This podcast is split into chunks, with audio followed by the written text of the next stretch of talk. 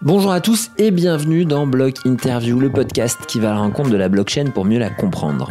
Ici, c'est le deuxième épisode de mon interview avec The Sandbox, le jeu basé sur la blockchain euh, qui épouse le gameplay de Minecraft et qui l'amène vers des sommets, comme on dit, puisque euh, vous n'allez pas être un simple joueur, mais participer à la création complète du jeu.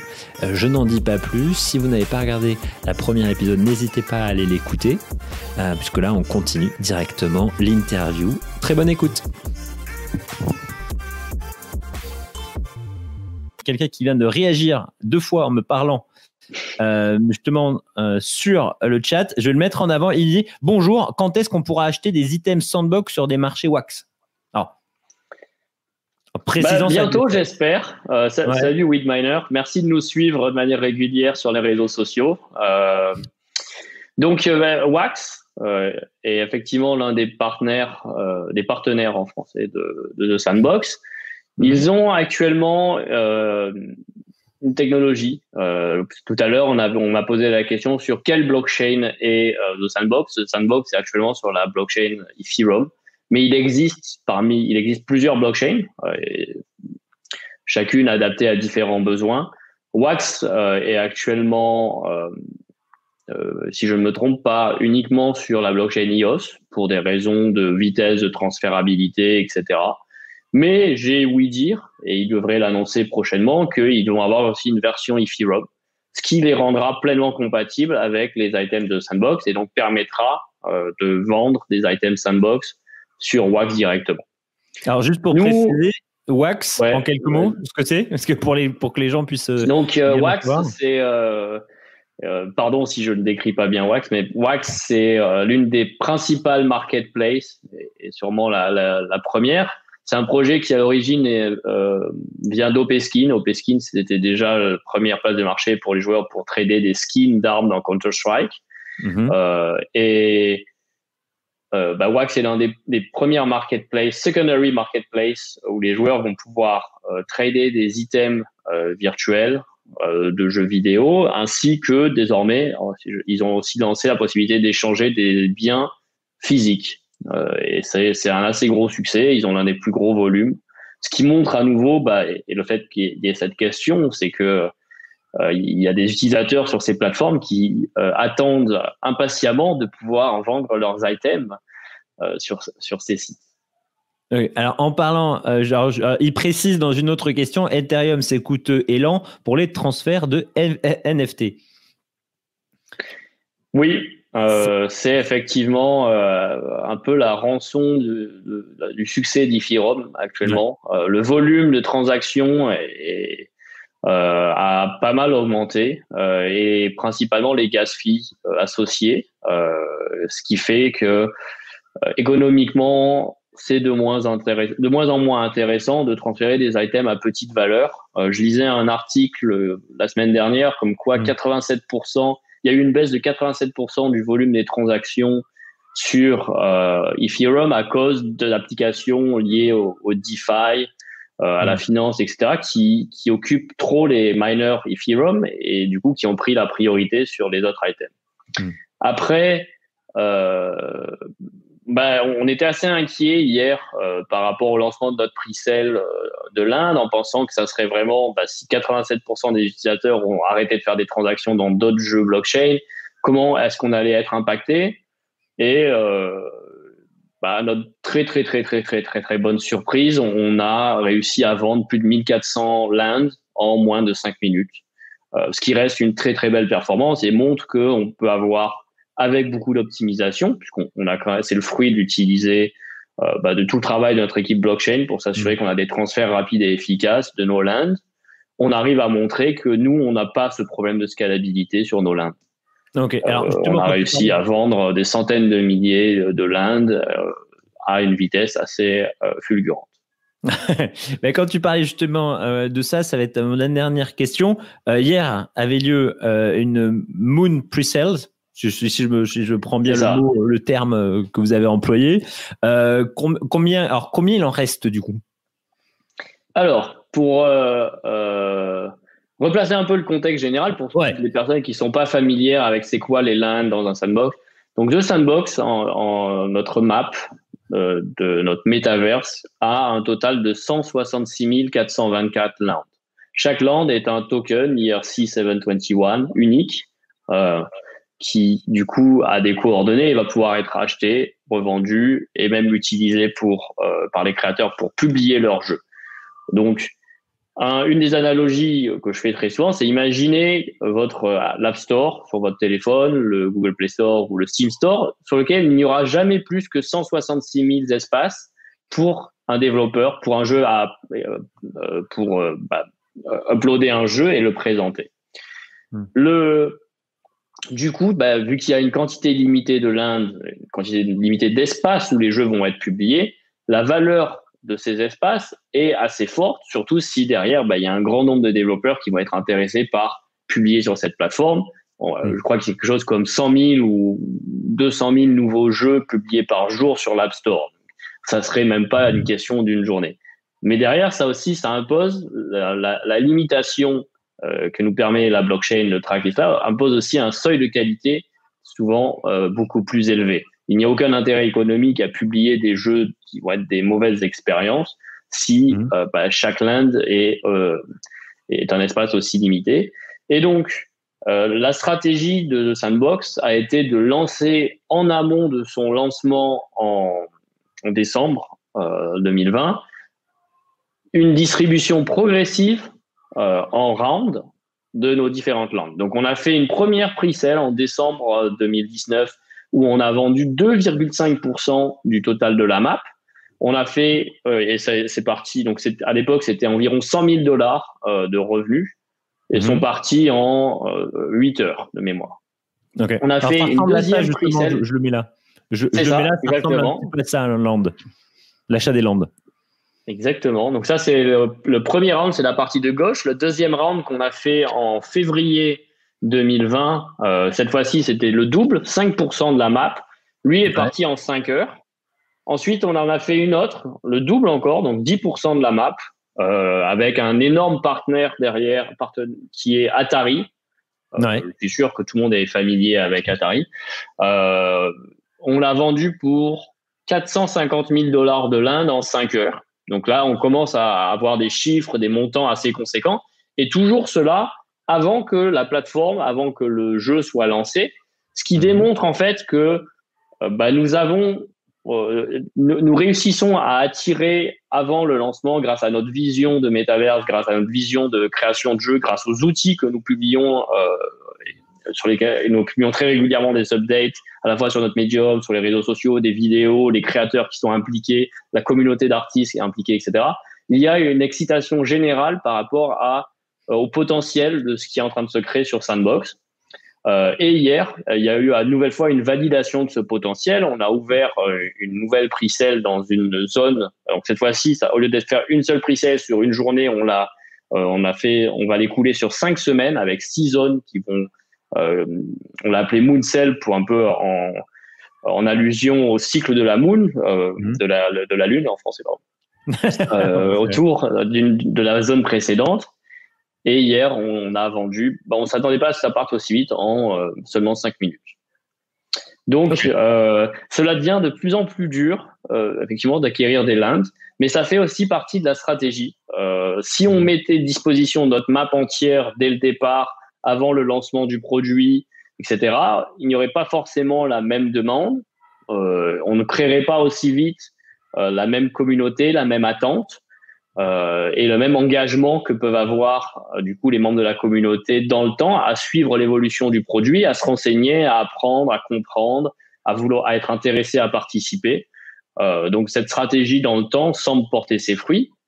Euh, et euh, à l'approche du lancement de notre game maker en bêta, à l'approche du lancement de notre game player en bêta à la fin de l'année et prochainement aussi de la disponibilité de nos Sand tokens, qui est un peu la monnaie qui va permettre derrière de soutenir l'écosystème de Sandbox, euh, on, voit un engouement de plus en plus fort, puisque bah, justement, on commence à avoir vraiment des éléments tangibles sur mais c'est quoi Sandbox? On peut voir les vidéos, on peut voir les outils, et elle fait mais bah, mais ça a l'air d'un jeu vidéo génial. Enfin, j'espère c'est ce que les gens pensent. En tout cas, moi, je suis très content du travail de l'équipe et, et, je suis euh, au quotidien ravi de ce que nous construisons ensemble. Ouais. Et, j'ai envie d'y jouer. Et c'est un peu le sentiment général qu'on essaye de donner. Euh, Alors vouloir que les gens aient envie d'y jouer. Je conseille, je conseille pour un peu avoir un, un, un, petit goût de suivre les lives sur Twitch. Alors ils sont en anglais, euh, mais vous, tu fais, vous, l'équipe fait régulièrement des lives euh, sur Twitch pour présenter les évolutions, etc., etc. Ils sont aussi disponibles sur The Soundbox, votre chaîne euh, YouTube. Je sais que tu avais aussi fait un, un live où tu avais expliqué justement le lancement du Mooncell et regardez-le. Il y a des, il y a des images un peu plus précises que celles que j'ai partagées aujourd'hui avec vous. Et pour la dernière question, alors il y a Pierre Boulet qui dit Hive peut-être une bonne solution il parle d'autres jeux comme euh, Splinterland et Exode. Est-ce que justement, je vais peut-être rebondir euh, là-dessus avant de passer sur la dernière question? Je vais, essayer de partager quelques vidéos en même temps, parce que je vois que je peux faire le partage d'écran. Euh, juste, donne-moi une seconde. Yes. Donc, en fait, donc dans l'industrie de la blockchain, ouais. on ne sait pas, on, on ne sait pas en amont qui sera euh, le titre, le jeu vidéo qui va euh, provoquer en fait un. Euh, je sais c'est laquelle. Je l'ai partagé, hein, il est à l'écran maintenant. Super. Donc là, il va y avoir un peu une vidéo qui va tourner, fait 4 minutes, qui représente un exemple par un de nos créateurs de jeux dont la petite séquence que tu montrais est inspirée. et nos, nos tout, le stream sur Twitch aussi, en fait, alors, il, y a quelques jours, j'ai répondu aux questions générales sur le projet, la vision grâce à cette AMA, mais chaque samedi et mardi, nos, euh, des créateurs euh, mm. montrent en direct avec euh, leur audience comment ils utilisent Sandbox, comment ils créent l'outil pour faire les différents jeux et illustrer les, les, les, possibilités. Et ce que je trouve génial, je les regarde, je, rien n'est planifié, ils le font en direct c'est la manière dont ils utilisent l'outil, les possibilités derrière vont au-delà même de ce que nous on avait envisagé euh, au départ qu'on peut faire en interne. Donc c'est la c'est la beauté du user generated content. Tu es toujours surpris par la qualité, l'inventivité, la créativité des utilisateurs et ce qu'ils arrivent à faire parfois à détourner l'usage, euh, la feature qui était prévue comme ça pour la mhm. transformer en une mécanique assez géniale euh, qui, qui va surprendre derrière les joueurs. Euh, donc, euh, je vous invite vivement à regarder euh, twitch.tv slash The Sandbox Game chaque mardi et samedi, par exemple, pour avoir un bel aperçu de ce que peut faire The Sandbox et les dernières nouveautés sur euh, bah, tout ce qui se passe au sein de la communauté Sandbox. et par rapport à la question de Pierre, ouais. ouais. Vas-y, vas-y, réponds à Pierre. Tu as raison. donc, il existe différentes blockchains. Il existe je suis ravi et je suis aussi le président de la Blockchain Game Alliance qui compte plus de 150 sociétés qui, pour la plupart, développent des jeux vidéo, des blockchains, des protocoles ou des services euh, aux développeurs. Mhm. De voir qu'il y a une telle diversité de jeux, qu'il y a une telle diversité de solutions techniques, puisqu'à la fin, on ne sait pas d'où viendra le succès, euh, l'élément déclencheur qui va soudainement attirer des millions d'utilisateurs vers un usage massif de la blockchain. Donc, de manière agnostique, on, pense, euh, moi je n'ai aucun a priori sur une blockchain va être meilleure que les autres. C'est mm. juste, on a fait un choix technique euh, avec The Sandbox pour développer sur Ethereum. On n'a mm. pas encore lancé le produit aux utilisateurs. On ne peut pas changer en permanence de technologie. C'est comme si j'étais un développeur, j'ai mon moteur 3D sous Unreal, puis je passe sur Unity, puis je redémarre à zéro et je relance et au final, je ne lance jamais mon produit, je ne saurai jamais si j'ai des utilisateurs et potentiellement un revenu euh, financier derrière. Euh, donc, on, va lancer d'abord sur Ethereum et on verra euh, progressivement sur comment ouvrir la compatibilité avec d'autres blockchains pour permettre aux NFT, aux Land, etc., d'être en place. Euh, voilà. Euh, mais que je pense que bah, euh, des jeux comme Splinterland et Exode euh, sont des très bons titres que, que je suis aussi. Et l'important au final, ça, pour l'utilisateur final, pour le joueur, ça va pas forcément être sur quelle blockchain tu es. Ça va être vraiment avec quelle facilité j'ai accès. Est-ce que toute l'expérience utilisateur est optimisé, les transactions se déroulent plus ou moins vite, ou est-ce qu'il y a des subterfuges pour me faire voir, pour me cacher que si une transaction est plus lente sur une blockchain, ben pourtant je ne ressens pas cette lenteur. Où je ne suis pas pénalisé par cette lenteur, etc. le gameplay et, euh, et, que ce soit intégré à 100% dans le gameplay, qu'il n'y ait pas de friction entre justement euh, euh, le, joueur qui veut jouer au jeu, comme justement les images qu'on est en train de voir là, versus l'intérêt d'appliquer, de pouvoir avoir une marketplace, échanger justement et vendre ses items, vendre ses mondes, etc., etc., etc. Et je voulais L'analogie que je fais assez régulièrement, c'est les moyens de paiement. Donc, euh, très, de manière générale, un Français va avoir plusieurs cartes bleues et euh, euh, pas forcément vouloir absolument, moi, je suis que Visa ou rien d'autre, moi, je suis que Mastercard ou rien d'autre. C'est juste, bah tiens, j'ai la carte de tel, souvent associée à une marque, un magasin, etc., qui me porte tels avantages pour jouer à tel jeu tiens, j'ai aussi euh, la carte euh, Mastercard truc muche qui me donne des réductions pour aller voir les concerts. Donc celle-là, je vais l'utiliser quand je vais payer mes concerts. Tiens, j'ai la carte qui, elle, me donne 15% euh, d'addition pour tous mes billets d'avion et mes voyages, et ainsi de hmm. suite. Donc en fait, on peut avoir en tant qu'utilisateur plusieurs wallets et les utiliser en fonction des différents bénéfices sur les produits que le wallet peut m'apporter, en fait. Complètement. Ben, merci beaucoup. Je, hop, une question, parce que tu l'as un petit peu abordé euh, tout à l'heure. C'est l'écosystème. Euh, tu, tu, es, euh, tu es aussi pas mal engagé justement dans l'écosystème des créateurs de jeux sur la blockchain et de son utilisation. Ouais. Un peu là, si tu devais dire ton, ton, ton ressenti un petit peu sur, sur ça aujourd'hui et l'évolution que tu vois en termes de proposition de jeux et de place de blockchain, et ça conclura un petit peu notre échange. Bah écoute, c'est une très bonne question. J'ai rejoint en mars 2020 euh, la Blockchain Game Alliance, euh, qui est euh, du coup une, association non-profit, caricative, on va dire en français, qui vise à la promotion de l'adoption de la technologie blockchain au sein de l'industrie du jeu vidéo ensemble. Mhm. Parmi les, les fondateurs de la Blockchain Game Alliance, il y a effectivement Ubisoft, il y a Consensus, il y a différents studios de jeux vidéo. Actuellement, on est plus de 150 membres et chaque mois, on a entre 20 et 30 nouvelles sociétés qui ont diverses origines. Ça peut être euh, des, des, fonds d'investissement, ça peut être des jeux blockchain, ça c'est aussi des studios de jeux vidéo. On a Square Enix, on a Atari, on en a d'autres qui nous rejoignent. Ça peut être des sociétés générales euh, euh, comme AMD ou dans la société dans la technologie de manière générale, pardon, c'est pas ouais. générale. euh, AMD euh, qui, qui, qui, a rejoint aussi et qui est un des sponsors. Mm-hmm. Animoca Brands aussi, euh, qui a racheté Pixel, en fait partie.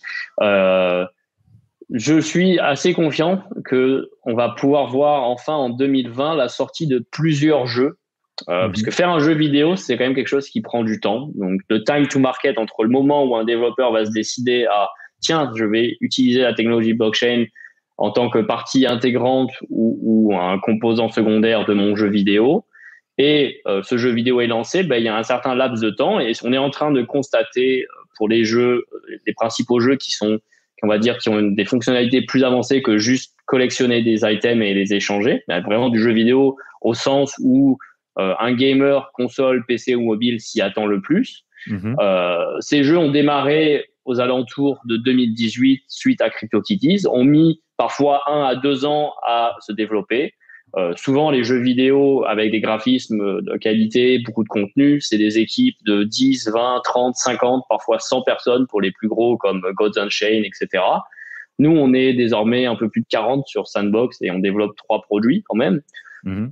vont arriver sur le marché. Donc, on, on a euh, Skywaver qui est lancé euh, en bêta, on a Gods Unchained qui est lancé en bêta, on a Sandbox qui arrive sur la fin de l'année, on a un certain nombre de titres qui euh, enfin sont disponibles pour des joueurs et qui euh, bah, en 2020 ont la capacité à changer la donne un peu et, à rendre euh, accroître en fait la l'audience en général des jeux blockchain et attirer de plus en plus de joueurs vers les bénéfices, qui derrière dans l'écosystème va permettre d'accroître bah, la liquidité des assets, la, la, possibilité de, si moi en tant que joueur qui, qui était présent très tôt dans ces jeux, je cherche à revendre certains items, bah, des nouveaux joueurs vont arriver et s'y intéresser, euh, ce qui, je pense, euh, est de manière générale un très bon signe.